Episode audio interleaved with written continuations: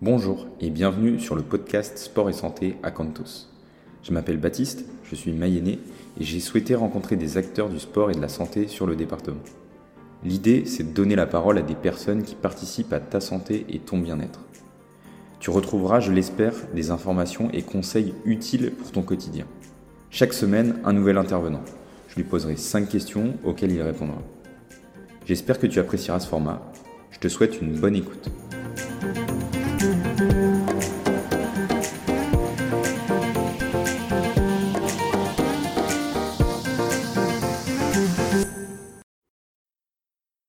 Peux-tu te présenter En gros, m'expliquer un peu tes formations, expériences, métiers que tu fais actuellement euh, donc Valentin Forêt, donc je suis conseiller technique d'athlétisme euh, au sein du comité d'athlétisme de la Mayenne. Euh, donc moi, avant d'arriver ici, j'étais éducateur sportif sur un, office des sports. Je viens d'une réorientation professionnelle. J'étais en, en, génie électricité informatique industrielle et pour un, nouveau projet, pour, un changement euh, de, structure, de conditions de vie, euh, j'ai décidé de m'orienter vers le sport. Donc j'ai commencé par un BPGEPS APT, Activité pour tous, avec un complément de spécialisation, intégration des personnes en situation de handicap. Euh, suite à ça, j'ai passé plein de diplômes fédéraux puisque j'intervenais sur de l'athlétisme, sur du sport adapté, sur du badminton, sur du basket ou autre. Et euh, suite à ces diplômes fédéraux-là, j'ai décidé de passer le DE athlétisme, DGEPS athlétisme, qui m'a ensuite permis de pouvoir intégrer le comité d'athlétisme de la Mayenne il y a un an. J'étais pas au courant au final que tu avais ce, ce parcours-là. Au final, ça t'a fait combien d'années de formation euh, Le BPGEP, je l'ai passé en de mémoire, je sais même plus, mais là, ça fait 8 ans à peu près. Ça fait 8 ans. Je me suis réorienté avant la fin de mon GE2I de mon DUT pour, euh, pour arriver dedans parce que simplement en fait le, le GE2I c'est beaucoup de temps sur ordinateur ou autre et euh, il s'avère que je suis daltonien et que j'ai des maux de tête.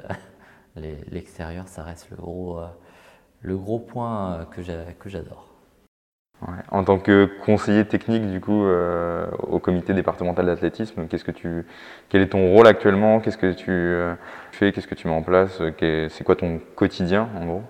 Le, rôle du conseiller technique départemental ou fédéral, on appelle même maintenant, c'est euh, concrètement de développer et de dynamiser l'athlétisme euh, sur tout le département de la Mayenne. Donc ça va des écoles jusqu'au centre de loisirs, en passant aussi par du perfectionnement, des interventions dans les clubs, dans, dans euh, différents projets à mener. c'est divers et varié, mais vraiment dans l'optique d'aider les clubs et puis de développer l'athlétisme sur tout le département de la Mayenne. Pour revenir justement sur tes euh, interventions dans les écoles, c'est quoi l'objectif de ces interventions? Qu'est-ce que tu mets en, place concrètement? Euh, Est-ce que tu fais plusieurs écoles? Combien de temps tu passes? Donc les écoles, c'est vraiment divers et varié. Ça dépend du projet pédagogique de l'école. Ça peut être euh, de la découverte de l'athlétisme sous toutes ses formes. Ça peut être initiation lancée. Ça dépend réellement de dans quel cadre en fait on va s'insérer sur le projet pédagogique de, l'école. Après, c'est euh, c'est pas des écoles prédéfinies, c'est sur demande des écoles. Donc je peux aller dans le nord, dans le sud, dans le centre euh, de la Mayenne. Je suis ouvert à, tout en fonction aussi de, mon planning, mais euh, sur ces objectifs-là en fait. Et du coup, tu mets en place des petits, euh, des, des, sessions d'initiation, des, des, ateliers. C'est ça. Généralement, les créneaux, c'est à peu près une heure par classe où euh, soit on va fonctionner euh, par atelier, soit on va fonctionner par circuit euh, en fonction de, l'objectif de la séance. Mais concrètement, on va leur, apporter les premières bases pour apprendre à courir, pour apprendre à sauter, pour apprendre à lancer. En fait, c'est ces trois, trois points-là surtout qu'on va travailler sur les, sur les écoles. Oui, je vois. Courir, sauter, lancer. C'est la base de toutes les activités athlétiques. On entend régulièrement que les enfants sont beaucoup moins actifs qu'avant, notamment physiquement, notamment par rapport aux, écrans ou au temps d'activité ou plutôt au temps d'inactivité. Euh, qu'est-ce que tu en penses? Est-ce que tu as constaté ça? Est-ce que, est que tu peux faire le, retour par rapport à ce que toi tu as, vécu? Pour moi, ça reste encore assez récent. Ça fait euh, moins d'une dizaine d'années maintenant que, que j'évolue dans le monde du sport, mais euh, Déjà depuis le début, euh, depuis le début, on voit un changement. Euh, on a de plus en plus de jeunes dans les écoles qui pratiquent pas d'activité euh, physique en, dehors en fait de, de l'établissement scolaire. Donc on se retrouve aussi avec des, habiletés, motrices qui sont bien moins évoluées que certains. Et puis on va se retrouver aussi avec des jeunes entre la campagne, la ville, complètement différents en fait.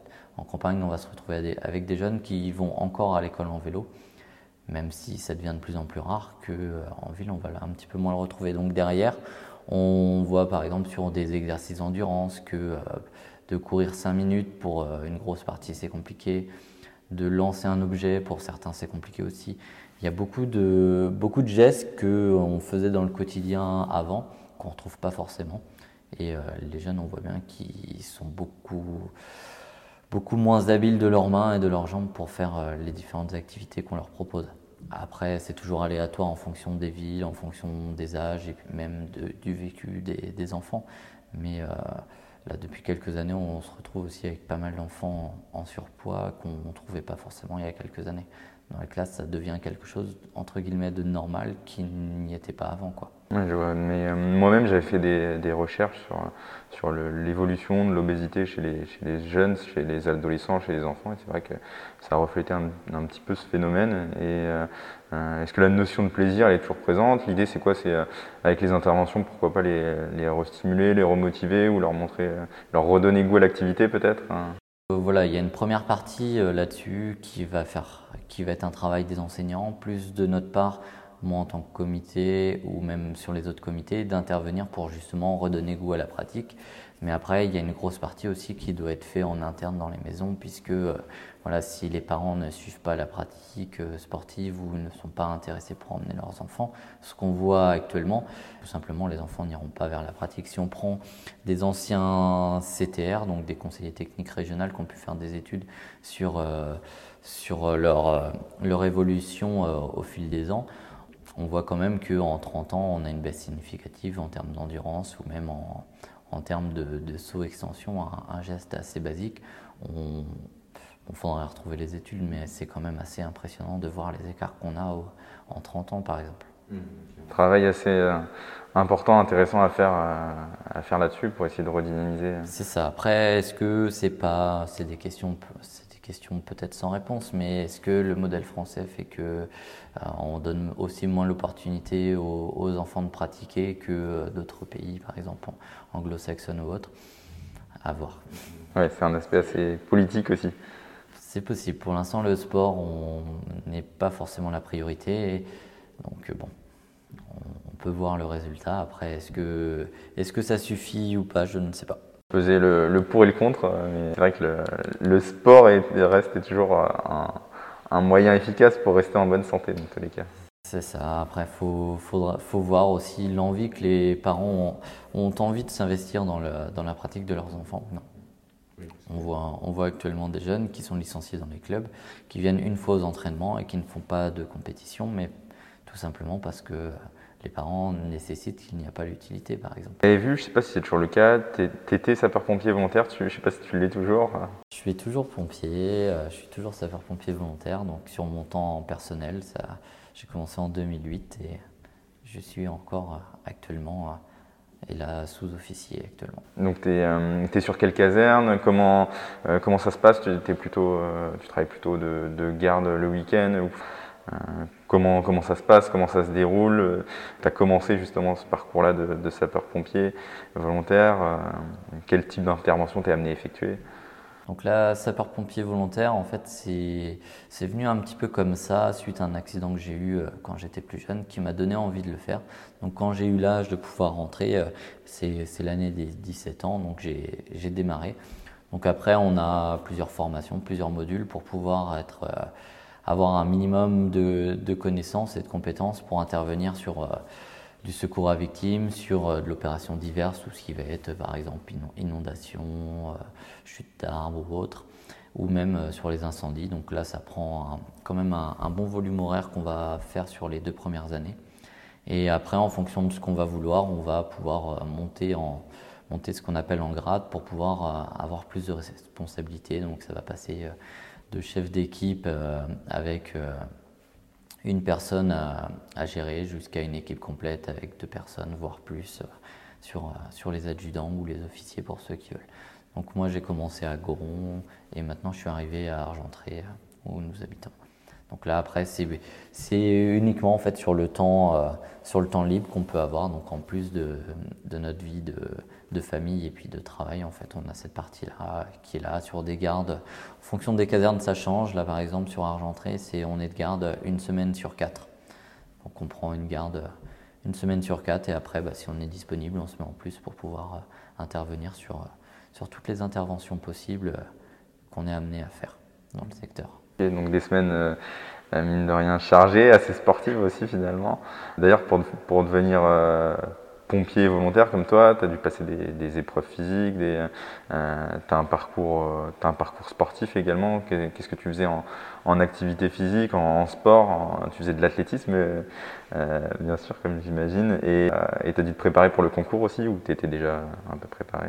Alors chez les volontaires, c'est complètement différent de, de, chez les pros. Les tests d'entrée restent relativement faciles. Euh, ils ont changé en plus il y a peu.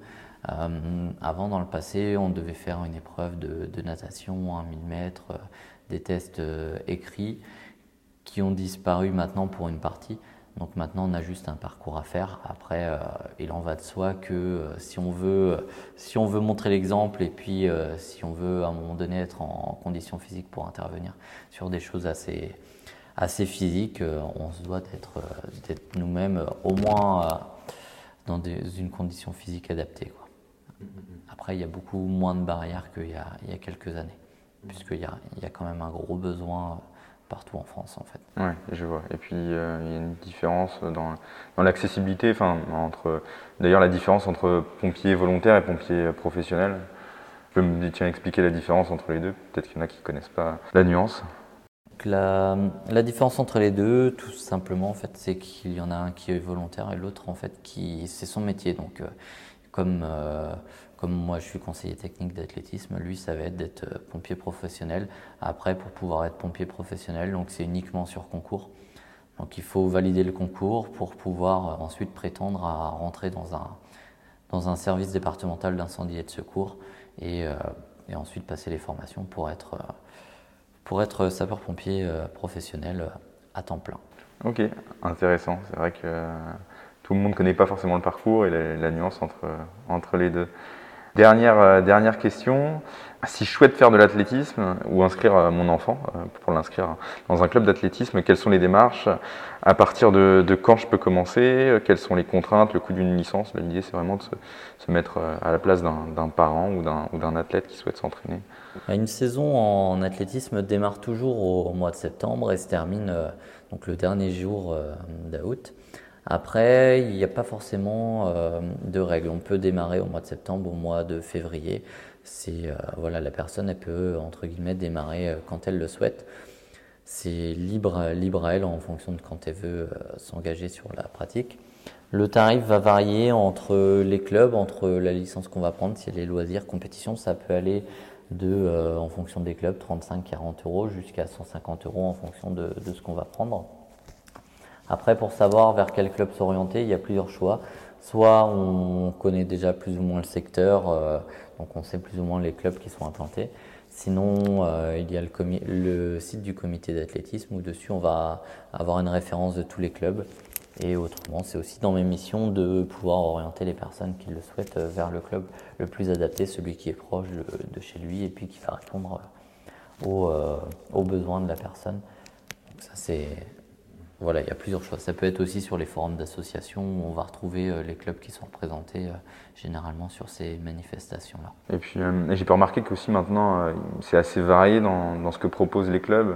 je sais qu'il y a de plus en plus de sections loisirs, de sections santé qui se créent dans les clubs d'athlétisme. Donc au final, si je m'inscris, je ne suis pas obligé de faire de la performance, je peux faire du sport santé dans un club d'athlétisme, je peux faire des activités euh, varié. Euh, si j'inscris mon enfant, est-ce qu'il va faire plusieurs disciplines ou est-ce qu'il va faire, euh, il va faire qu'une seule discipline? Comment est-ce que comment est-ce que ça se passe? Donc ça c'est ça. En fait, les clubs d'athlétisme peuvent proposer un, panel assez important en fonction de ce qu'on va vouloir faire.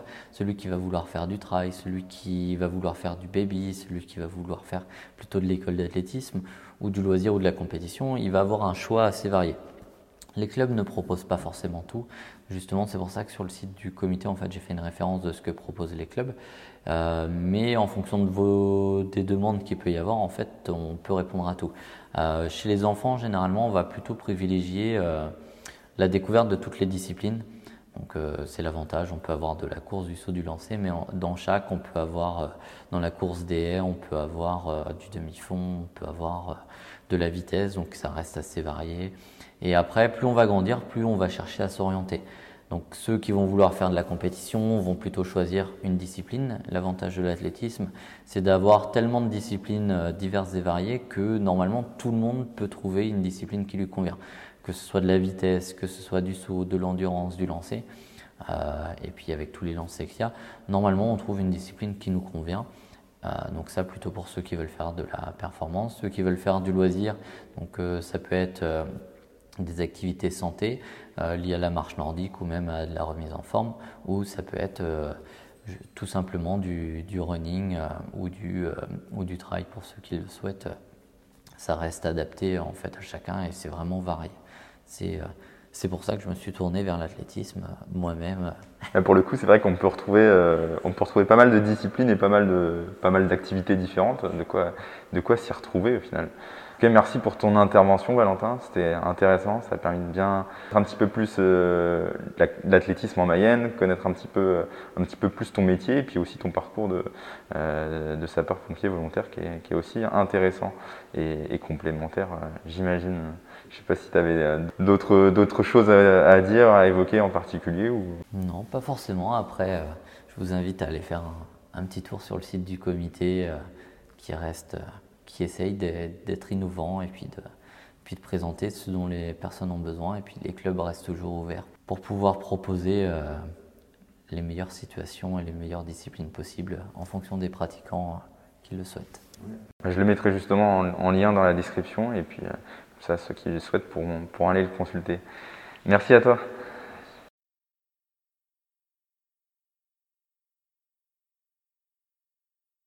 Si tu apprécies le podcast, n'hésite pas à le partager à tes proches, que ce soit par mail, SMS ou bien directement sur les réseaux sociaux.